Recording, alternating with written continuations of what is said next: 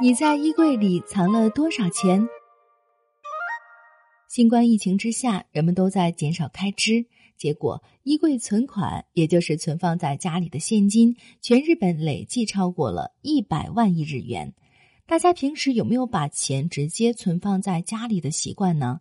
一位七十多岁的市民说：“我有这个习惯，存银行也没几个利息，所以总是在家里存放一些现金，而且觉得把钱放在身边更放心。”一位五十多岁的市民说：“我放在家里的现金大概有十多万日元，甚至还有这样一位七十多岁的老先生，他说算是有一点吧，差不多一百万日元。”听到这个数字。着实让记者大吃一惊。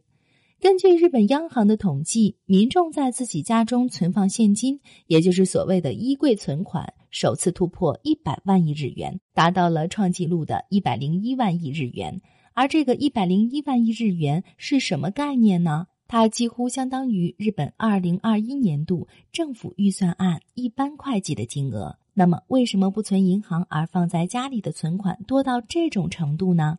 第一生命经济研究所首席经济学家永斌利广表示，餐饮、服务等行业都受到了疫情影响。就算人们真的想花钱，也很难花得出去。也就是说，不是人们不想花，而是没法花。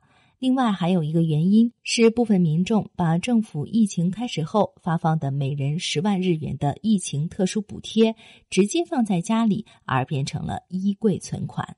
同时，永斌指出，衣柜存款增多的坏处是没有利息和分红，还有遇到灾害和被盗等遭遇损失的风险。另外，衣柜存款不断增多，意味着社会上未能得到有效利用的货币越来越多，这也是导致经济低迷的一个因素。疫情平息后，人们又想在哪些方面花钱呢？让我们听听街头的民众怎么说。一位五十多岁的市民说：“想去旅行泡温泉。”一位六十多岁的市民说：“想出国旅游，可能的话想去美国之类的地方。”调查显示，回答想去旅游的民众占了绝大多数。